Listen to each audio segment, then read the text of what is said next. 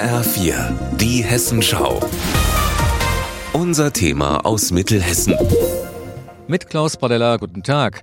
Aufatmen in Gießen und Marburg. Nach einer monatelangen Funkstille zwischen dem Land Hessen und dem Asklepios Rhön-Konzern gibt es endlich eine Einigung im Streit um die Zukunft des Uniklinikums Gießen-Marburg. Nach dem heute unterschriebenen Vertrag sollen in den nächsten zehn Jahren rund 850 Millionen Euro in das Universitätsklinikum investiert werden.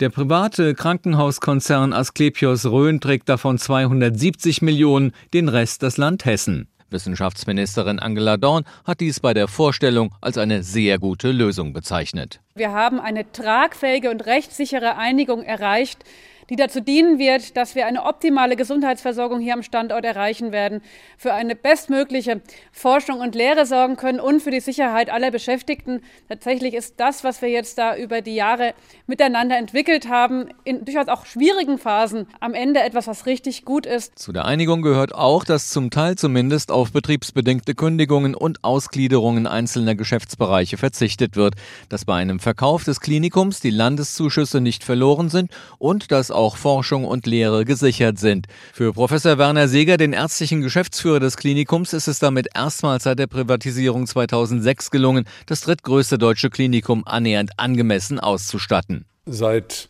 18 Jahren wissen wir, dass wir in einer Sondersituation nicht nur als Uniklinikum, sondern als Krankenhaus überhaupt sind, dass wir alle Investitionsmittel für Geräte und Bauten selber erarbeiten müssen.